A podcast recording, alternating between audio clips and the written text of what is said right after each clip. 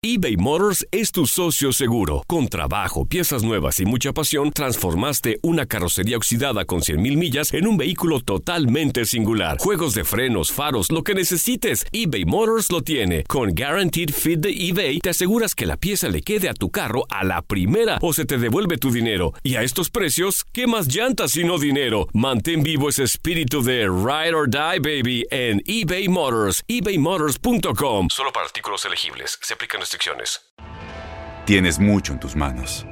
Pero con solo mover un dedo puedes dar marcha atrás con Pro Trailer Backup Assist disponible. Presentamos la nueva Ford F150 2024. Ya sea que estés trabajando al máximo o divirtiéndote al máximo, esta camioneta te respalda porque está hecha para ser una parte indispensable de tu equipo. Fuerza así de inteligente solo puede ser F150. Construida con orgullo Ford. Fuerza Ford. Aloha mamá, ¿dónde andas? Seguro de compras. Tengo mucho que contarte. Hawái es increíble. He estado de un lado a otro con mi unidad. Todos son súper talentosos. Ya reparamos otro helicóptero Blackhawk y oficialmente formamos nuestro equipo de fútbol. Para la próxima te cuento cómo voy con el surf y me cuentas qué te pareció el podcast que te compartí, ¿ok? Te quiero mucho. Be All You Can Be, visitando goarmy.com diagonal español. When something happens to your car, you might say,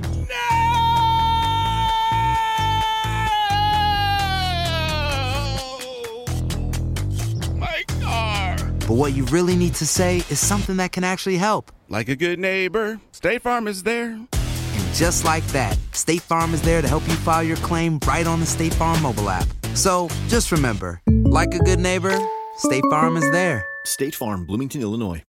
El siguiente podcast es una presentación exclusiva de Euforia On Demand. Bueno, la mañana de hoy amaneció con la noticia de que el FBI había allanado varios pisos de la torre municipal de San Juan, que es donde ustedes saben ubican la mayor parte de las oficinas administrativas del municipio de San Juan.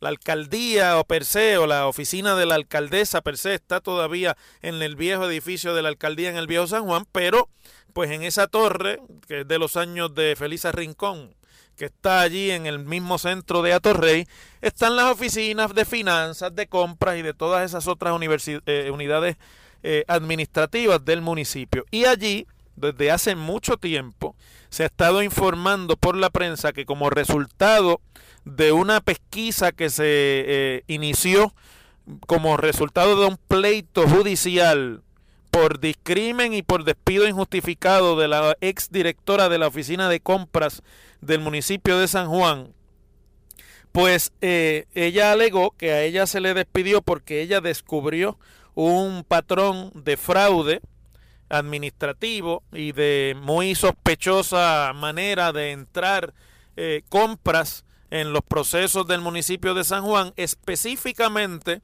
sobre subastas y compras que tenían que ver con la celebración de las fiestas de la calle San Sebastián. Y que según alegó esta abogada despedida como directora de la oficina de compras, pues se le ella descubrió que se quedaban por la tarde algunos empleados para entrar tardíamente órdenes de compra y que eso se hacía con el propósito de beneficiar a una empresa que se llama BR Solutions y a sus empresarios dueños y que eso se hacía con el contubernio de varios funcionarios del municipio de San Juan que incluían al secretario municipal del, del, municipio de San Juan, que es el funcionario que tiene la obligación de registrar eh, todos los documentos y contratos. Obviamente aquí inmediatamente entró en vigor una investigación, se, se convocó un gran jurado federal y comenzaron a hacer investigaciones, imagino, me imagino yo que a tomar testimonio a empleados de estas unidades municipales y poco a poco hemos ido viendo en la prensa cómo ha ido subiendo eh, eh, la información en términos de que primero pues hubo un gran jurado, después de eso pues se dijo que había personas que podían ser arrestadas, se fueron conociendo los nombres de algunos de los implicados en el posible esquema de fraude y aquí realmente pues obviamente hay algo que eso está mal y que está sospechoso y que aparentemente los procesos no se llevaron de acuerdo a la ley. Pero pues obviamente esto viene en un momento en el que la mera sospecha de que haya manejos indebidos administrativos en el municipio de San Juan cobra una importancia y una relevancia tremenda en el proceso político, ya no digo yo en el proceso que tiene que ocurrir para eh, atacar la, la corrupción, sino que también en el proceso político porque la alcaldesa de San Juan, Carmen Yulín Cruz, que es la funcionaria electa de mayor rango en el Partido Popular Democrático desde el punto de vista de responsabilidad administrativa, pues eh, ha estado cobrando mucha notoriedad, no solamente en la discusión de Puerto Rico, sino en la discusión eh, de los Estados Unidos también después del huracán María.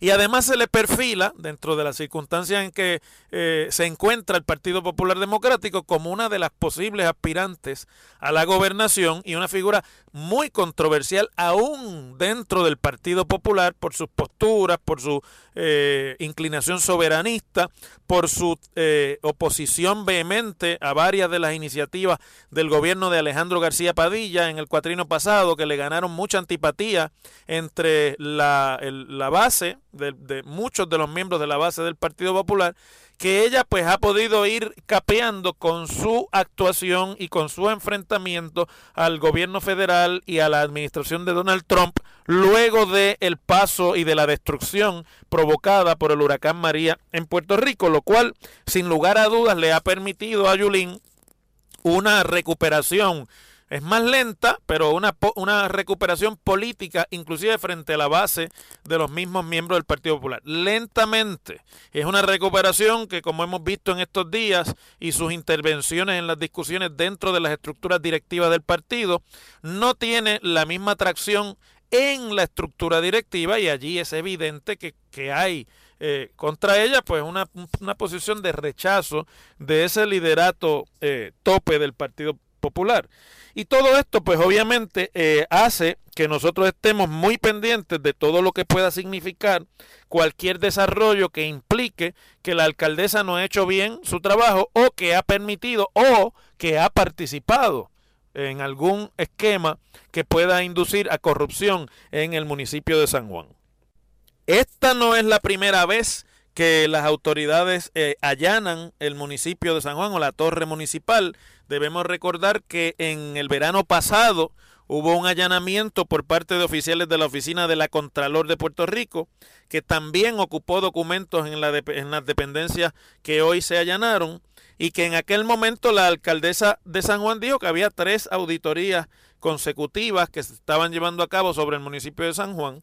Eh, y en junio pasado, el jefe del FBI, eh, Douglas, eh, Douglas Leff dijo a la prensa en Puerto Rico en una actividad que el FBI estaba investigando a funcionarios del municipio de San Juan por corrupción, aunque en ese momento no, no dijo a quiénes. Después hemos sabido que pues implicaban al secretario municipal eh, y a otros que podrían estar ya pronto viendo acusaciones de parte del gran jurado por sus manejos administrativos al municipio de San Juan. Lo que todo el mundo quiere saber aquí no es si lo estaban funcionarios de segunda categoría o tercera categoría. Aquí lo que todo el mundo quiere saber y lo que sería realmente una, un anuncio que partiría aguas es que se pueda de alguna manera conectar o implicar a la alcaldesa Carmen Yulín Cruz con actos o con decisiones que puedan implicar corrupción en una situación que es un poco distinta a cómo se dan estos allanamientos normalmente por parte del FBI,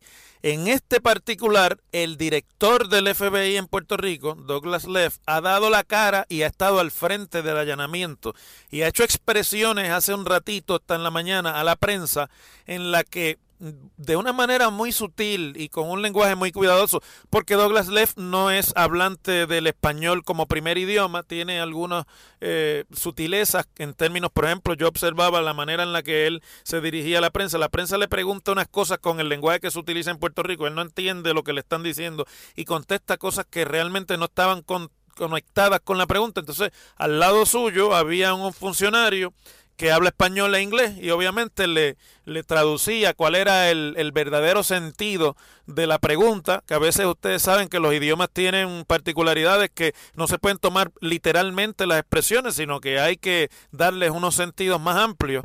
Le explicaba en ese sentido, entonces contestaba y me pareció muy importante en, ese, en esa intervención de Douglas Leff el que haya recalcado primero dijo eso como una bomba y después cuando empezó la prensa a inquirirle con mayor vehemencia sobre ese tema, porque ese es el detalle más importante de lo que se puede haber revelado hoy allí, pues ya bajó el tono y dijo que era que tenían información y que todavía no lo podía dar confirmado, pero eh, me refiero al hecho de que pidió la cooperación de la ciudadanía y de funcionarios y empleados del municipio de San Juan porque puede que haya habido documentos que se removieran de las oficinas allanadas hoy y que no estuvieran por lo tanto disponibles para la eh, eh, pues para ser incautadas por el FBI como evidencia de lo que sea que están investigando.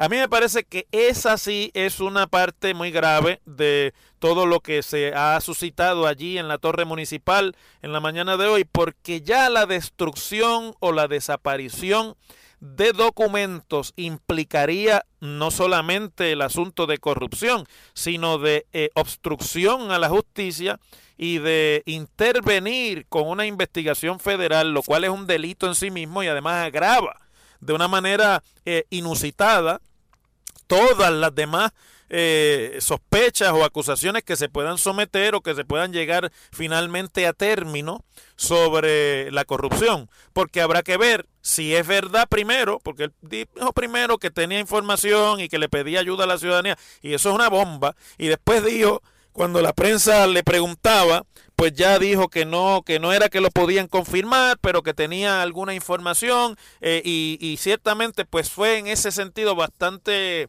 eh, digámoslo así, eh, medio confusa nebulosa su, su expresión, no fue categórica, pero mire, cuando estas cosas las dejan caer por algo es. Y una investigación de ese sentido habría que, que, pensar y habría que buscar pues si de verdad desaparecieron documentos, ¿quién ordenó que se desaparecieran? ¿Quién estuvo a cargo del operativo de desaparecerlos? Eh, porque obviamente eh, aquí hay todas unas responsabilidades que son vicarias en el ejercicio de la función administrativa. La alcaldesa de San Juan, por su parte, reaccionó tempranito, el, dijo Douglas Leff que ella le llamó directamente esta mañana temprano y que dijo que había toda la cooperación de los funcionarios y que había toda, ¿verdad? Todo lo que necesitara el FBI y luego hizo expresiones públicas eh, durante la mañana que dice que eh, dicen durante la mañana de hoy el FBI se encuentra allanando varios de los pisos de la torre municipal. Como es nuestra costumbre, estoy citando a Carmen Yulín, he dado instrucciones de que se colabore totalmente con este proceso. Les reitero a los empleados municipales que tienen un deber de que todas sus acciones sean legales, morales y éticas. Además, es su responsabilidad, continúo citándola, utilizar todos los mecanismos que están a su alcance para que para en el evento de que entiendan que deban someter alguna información, lo hagan interna y o externamente. Agregó, y sigo citando, cualquier empleado que no haya cumplido con su deber o que no haya cumplido con las reglas y reglamentos luego de un debido proceso que corrobore dichas actuaciones tendrá que enfrentar las debidas consecuencias. Yo creo que esto es lo más que ha dicho Carmen Yulín sobre esta pesquisa, porque ustedes saben que una de las cosas que se ha señalado cada vez que sale información sobre lo que el FBI anda buscando y aparentemente está detrás en esta investigación es el hecho de que ella decía que no iba a hacer expresiones sobre la investigación y que como es costumbre ellos no hablan sobre casos que están en corte, porque acuérdense que aquí esto comienza como un caso precisamente de despido injustificado en la Corte Federal. Pero ya hoy, ante un allanamiento por el FBI y expresiones de la naturaleza que ha hecho el director del FBI personalmente, pues la alcaldesa obviamente tiene que dar la cara y tiene, pues me imagino yo que estas son declaraciones muy neutrales, no me imagino, se lo digo, son expresiones muy neutrales que lo que hacen es mantener la función administrativa, pero por otro lado dar la sensación de que la alcaldesa, pues si ahí ocurriese algo, no está de ninguna manera conectada con lo que se pueda encontrar en la investigación. Yo Eso es, ese es el análisis en cuanto a la noticia. Ahora vamos al análisis político, que es más corto, pero que es bien sencillito en este caso la responsabilidad política y vicaria de cualquier cosa que allí se encuentre va a ser de Carmen Yulín Cruz. Y en el timing que esta investigación tiene y lleva, evidentemente esto va a cuajar cerca del proceso de erradicación de candidatura y de organización de primarias y todo el proceso electoral que se avecina el año próximo y el año de arriba 2020. Por lo tanto, aquí la alcaldesa enfrenta quizás la más difícil de todas las eh, realidades que pueda enfrentar de camino ella hacia sus aspiraciones políticas. De esto yo me atrevo a decir que más que de la mala hazaña y la mala eh, voluntad que le tiene la cúpula del Partido Popular por sus expresiones y por sus acciones políticas y que le tienen algunos inclusive miembros de la militancia del Partido Popular por su actitud y su actividad frente al gobierno popular pasado. De esto más que de nada más va a depender el futuro político de Carmen Yulín Cruz.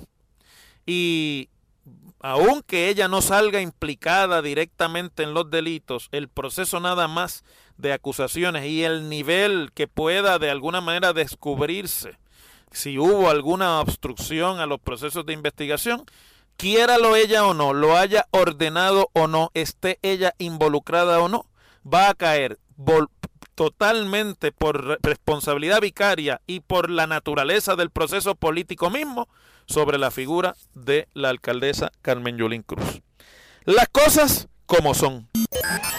En WKAQ se abre el aula del profesor Ángel Rosa. Conoce de primera mano cómo se bate el cobre en la política. Las cosas como son. Profesor Ángel Rosa en WKAQ.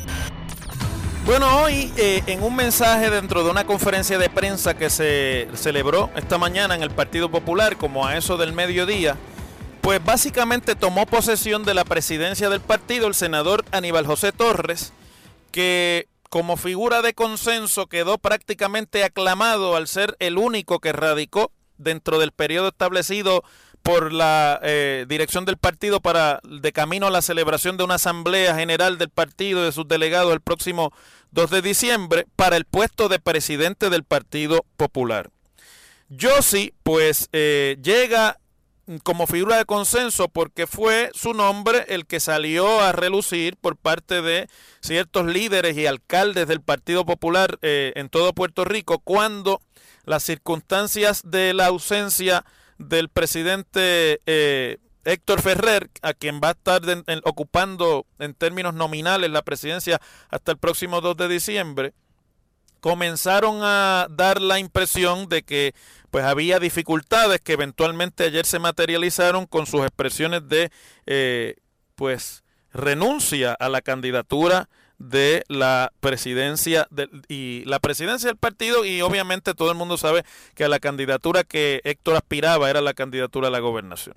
Llega en un momento, Yossi, en que el partido está profundamente dividido entre facciones, en que hay unas guerras internas por muchos de los miembros de ese partido que no solamente están divididos en cuanto a lo ideológico, no solamente en cuestión de estatus, sino a qué tipo de gobierno el Partido Popular representa y a qué tipo de ideología, más allá de la de estatus, el Partido Popular representa si el Partido Popular todavía sigue siendo o pretende en algún momento ser opción para los pobres y la gente humilde en Puerto Rico, o si se convirtió en un partido de los grandes intereses entregado única y exclusivamente al interés de las corporaciones y de aquellos que en Puerto Rico con discurso de populismo, pero con acción de... Eh, elitismo, pues han utilizado el poder para el enriquecimiento de grupos en Puerto Rico. Tiene una tarea, Yossi, delicada de, por demás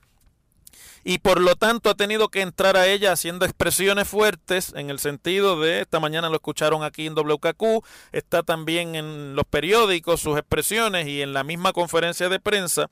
Yossi ha querido entrar a la presidencia con un aura de disciplina de venir a ser el disciplinario del Partido Popular que hace tiempo se necesitaba y quizás fortalecido, vamos a pensarlo así, por eh, la expresión que hace suya, aunque no tan categóricamente, pero yo creo que para buen entendedor, que él viene a presidir y a encauzar procesos de primarias y de elecciones de camino a la, a la, gobernación en 2020, pero que él no está interesado en ser candidato a la gobernación. Por lo menos eso es en este momento y obviamente habrá que ver cómo se desarrollan los eventos.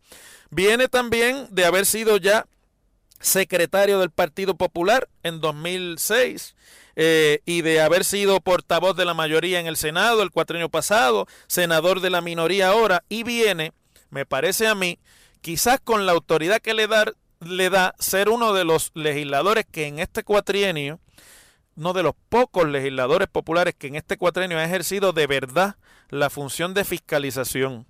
Y eso pues le da la ventaja de hoy poderse haber eh, parado allí en el partido y haber dicho, mire, lo más importante es hacer la oposición, lo más importante es fiscalizar las cosas como el estatus y otras se discutirán y las candidaturas, pero en realidad aquí hay un trabajo que hay que hacer a mitad de cuatrienio que evidentemente, quiéralo usted o no, le guste o no, el Partido Popular no está haciendo. Ayer me escribía una amiga que escucha el programa y me dice que ella está de acuerdo conmigo en todo menos cuando hablo del Partido Popular. Pues claro, porque ella es popular, ¿verdad? Y es natural que a uno no le guste que no digan cosas lindas sobre aquellas organizaciones a las que uno pertenece. No, pero yo tengo aquí una función que va mucho más allá de la función eh, de haber sido senador y de ser miembro como soy de ese partido. Yo en este eh, en esta hora que estoy con ustedes aquí soy un analista político, un comentarista. Mi preparación es en ciencia política y yo tengo que hacer un diagnóstico para darles a ustedes el análisis. Yo tengo que diagnosticar y tengo no solamente que diagnosticar, sino que explicarlo. Eso es como cuando usted va al médico y si usted va al médico enfermo y, usted tiene todas las señales en su cuerpo y en su organismo de tal enfermedad y que el médico, pues por no ponerlo a usted triste, no le diga la verdad de lo que usted tiene. Mi trabajo es decir las cosas como son, porque aún diciendo las cosas como son, le hago bien. No creo, no solamente a la discusión en Puerto Rico, sino al propio Partido Popular, me parece a mí. Alguien tiene que ser el que diga las cosas como son, sin tapujos y sin miedo alguno. Por eso creo que yo sí va a entrar en estos días con una aureola de buena fe y con una, eh, una especie de luna de miel que va a existir en los próximos días, por, porque a él lo conoce todo el liderato del partido, todos los alcaldes, todos los legisladores, todos los presidentes municipales, eh, y además es una persona pues de trayectoria institucional, es una, una de las personas más queridas dentro del Partido Popular por la base. Y eso le va a dar un tiempo una especie de luna de miel en la que él va a tener que demostrar, no solamente con las palabras de lo que dijo esta mañana, sino con la acción que viene a enderezar el rumbo. El Partido Popular iba camino al precipicio. Tiene problemas internos que van mucho más allá de las peleas de candidatura. Tiene una reorganización llevada a cabo a toda carrera para buscar delegados Ayer yo les hablaba de las Marías, no solamente en las Marías, sino en otros pueblos. Las reuniones se hacen con 17, con 16, con 30 para reorganizar unidades electorales completas. Y los propios líderes de allí le dicen a uno por lo bajo, mire, no entendemos esta prisa por planchar los delegados, aquí hace falta más trabajo político, aquí hace falta un trabajo de base que hay que hacer para recuperar a esos que se han ido y no han vuelto, y por eso en las reuniones no hay nadie. Esto no es una cosa de llenar una, una, una boleta con el nombre de una gente que algunos de ellos ni viven ya en el barrio. Así me dice gente en esos pueblos. Y hablaba esta mañana con una un líder joven del pueblo de las Marías sobre eso mismo. Y me decía que esa es la realidad. Y eso a eso le va se va a tener que enfrentar Josie y va a tener que hacerlo con la pericia que su experiencia eh, y el haberse podido mover por todos los grupos dentro del Partido Popular le ha permitido. Así que vamos a esperar ese compás de espera que ahora comienza, vamos a ver cómo se cuaja el proceso para la asamblea de diciembre que ya se decidió que va adelante. Y vamos a ver cómo cuando se acabe la luna de miel y haya que meterse en las particularidades locales de las peleas de cada uno de los líderes con los otros y de los que aspiran y los que no aspiran y de los que con la boca y las muelas de atrás aplauden ahora pero por lo bajo lo que quieren es que fracase para ellos ser los protagonistas, pues yo sí va a poder en realidad enderezar el rumbo de ese partido que de no enderezar, a mí me da pena decirlo, pero se acerca un momento muy crucial en el que podría inclusive adelantarse un proceso parecido al de la famosa Asamblea de Naranjales de 1937 en el Partido Popular. Las cosas como son. El pasado podcast fue una presentación exclusiva de Euphoria On Demand. Para escuchar otros episodios de este y otros podcasts, visítanos en euphoriaondemand.com. Aloha mamá. Sorry por responder hasta ahora. Estuve toda la tarde con mi unidad arreglando un helicóptero Black Hawk. Hawái es increíble. Luego te cuento más. Te quiero. Be All You Can Be, visitando goarmy.com diagonal español. Boost Mobile tiene una gran oferta para que aproveches tu reembolso de impuestos al máximo y te mantengas conectado. Al cambiarte a Boost, recibe un 50% de descuento en tu primer mes de datos ilimitados. O, con un plan ilimitado de 40 dólares, llévate un Samsung Galaxy A15 5G por $39.99. Obtén los mejores teléfonos en las redes 5G más grandes del país. Con Boost Mobile, cambiarse es fácil. Solo visita boostmobile.com. Boost Mobile, sin miedo al éxito. Para clientes nuevos y solamente en línea, requiere AroPay. 50% de descuento en el primer mes requiere un plan de 25 dólares al mes. Aplican otras restricciones. Visita boostmobile.com para detalles. Voz, porque la venta para amigos y familiares de JCPenney está de vuelta. Y esta semana tenemos un cupón de 30% extra para que prepares a tu familia y hogar esta Pascua. Estos son ahorros adicionales por encima de nuestros precios bajos. Además, comparte el cupón con quien tú quieras, porque siempre es mejor cuando ahorramos juntos. JCPenney, tallas y estilos para todos. Oferta válida del 11 al 17 de marzo. Aplican exclusiones. Detalles en la tienda jcp.com. Este abril te invitamos a nuestra feria virtual Univisión Contigo rumbo a la universidad. Conéctate virtualmente con representantes de colegios y universidades en la costa este, desde Nueva York a Florida. Aprende sobre ayuda financiera, becas y otros recursos para continuar tu educación. Regístrate para asistir y para la oportunidad de ganar una tableta. Te esperamos en Univisión Contigo rumbo a la universidad del 3 al 9 de abril. Regístrate ya en univision.com diagonal universidad.